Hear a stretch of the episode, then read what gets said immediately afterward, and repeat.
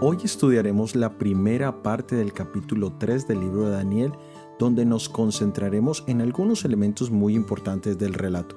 De ahí veremos su significado literal y espiritual para nuestras vidas hoy en día. Somos Magnolia y Oscar. Bienvenidos al análisis bíblico. Comencemos.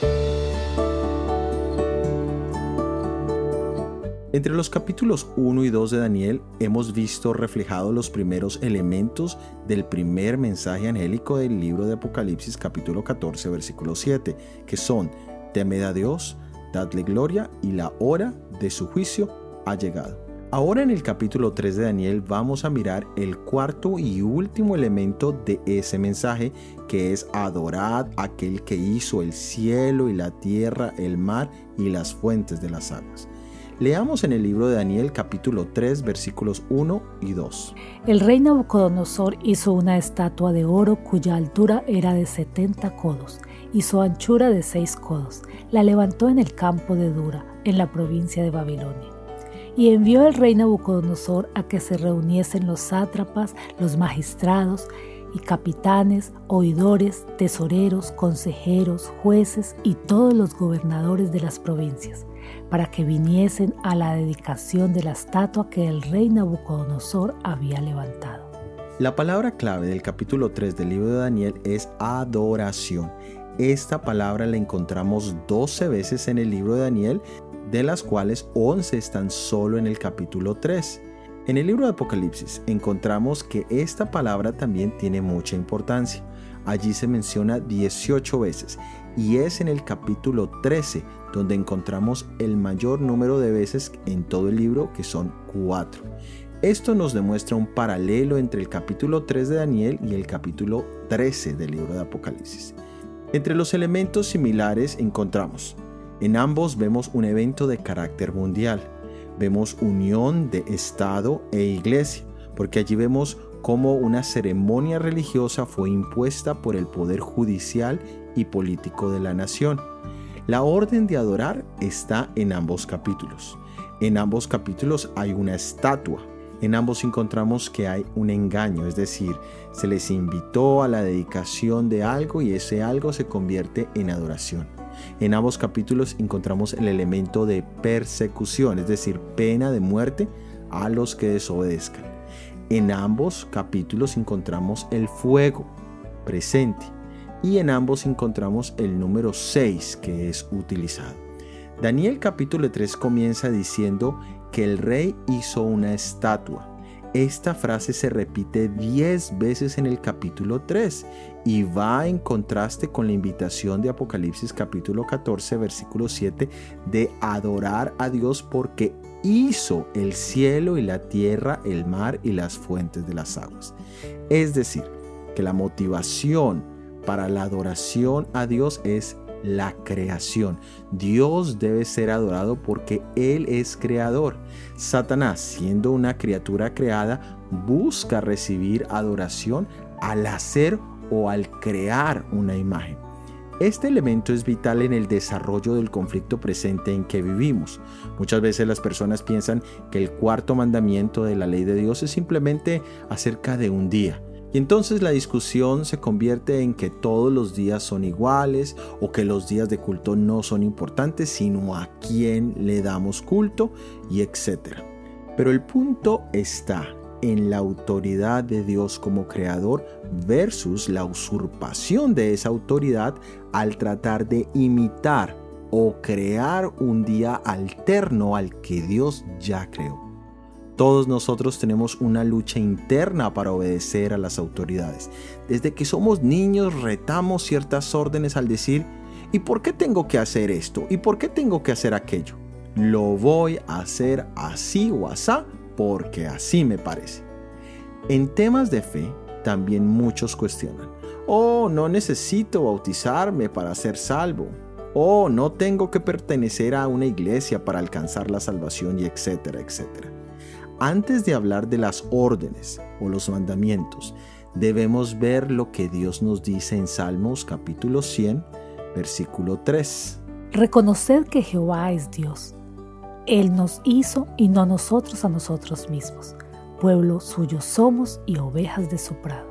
También es interesante que en el capítulo 3 encontramos las medidas exactas de la estatua. 60 codos y su anchura de 6 codos. El número 6 en la Biblia representa al hombre y la debilidad humana. El hombre fue creado en el sexto día y le fueron asignados 6 días de trabajo. El número 10 representa lo completo. Al multiplicar 6 por 10 tenemos 60, que es la representación de la unión entre estos dos significados, es decir, la completa debilidad humana. En Mesopotamia, la cuna del imperio babilónico, se manejaba el sistema sexagesimal. Es un sistema de numeración posicional que emplea como base el número 60. Nosotros todavía usamos el sistema sexagesimal para medir tiempos, es decir, horas, minutos y segundos, y también medir ángulos en grados principalmente. La imagen medía 60 codos de altura, que equivale aproximadamente a unos 27 metros de altura, un poco más alto que el obelisco que se encuentra en la Plaza de San Pedro en el Vaticano. Esto hacía que la imagen de oro que levantó Nabucodonosor, aunque carecía de vida, con su tamaño daba un aspecto imponente. Esto demuestra cuán grande es la imperfección humana cuando buscamos engrandecernos a nosotros mismos sin la vida espiritual de Jesús. Ahora, cuando multiplicamos el número 60 por 6, tenemos 360 y este es el número de grados que hay en una circunferencia. Ahora, los círculos eran figuras muy relevantes en la adoración babilónica ya que el círculo ilustraba la forma del sol. También el nombre donde se construyó esta imagen es Dura o el Valle de Dura, cuyo significado es círculo. Esto indica que la imagen estaba en la mitad, en un espacio circular donde los participantes se ubicaron para su adoración. Todos estos elementos nos ayudan a reconocer que nuestro mayor enemigo es el yo, nuestra naturaleza carnal. Dice el libro Conducción del Niño, página 185. Lo que nos atrevimos a hacer una vez, estamos más inclinados a hacer otra vez. Los hábitos de sobriedad, dominio propio, economía, celosa aplicación, de conversaciones sanas y sensatas, de paciencia, de verdadera cortesía, no se ganan sin una diligente y celosa vigilancia del yo. Es solo mediante la gracia de Cristo que podemos ganar la victoria sobre nuestro yo, sobre nuestro egoísmo. Si vivimos la vida de nuestro Señor Jesucristo, si a cada paso nos negamos a nosotros mismos, si manifestamos constantemente una simpatía siempre mayor para con aquellos que necesitan ayuda, obtendremos victoria tras victoria. Día tras día aprenderemos a dominarnos y a fortalecer los puntos débiles de nuestros caracteres. El Señor Jesús será nuestra luz, nuestra fuerza, nuestra corona de gozo, porque habremos sometido nuestra voluntad a la suya. Aquí está la verdadera prueba de fe para todos nosotros en este momento de cómo salgamos en esta prueba dependerá nuestro resultado cuando vengan pruebas globales. Que Dios nos ayude en su misericordia es nuestro deseo. Gracias por haber escuchado nuestro episodio del análisis bíblico para esta semana. La próxima semana analizaremos la maravillosa revelación del poder divino, que será la segunda parte del capítulo 3 del libro de Daniel. Recuerda suscribirte a los devocionales diarios.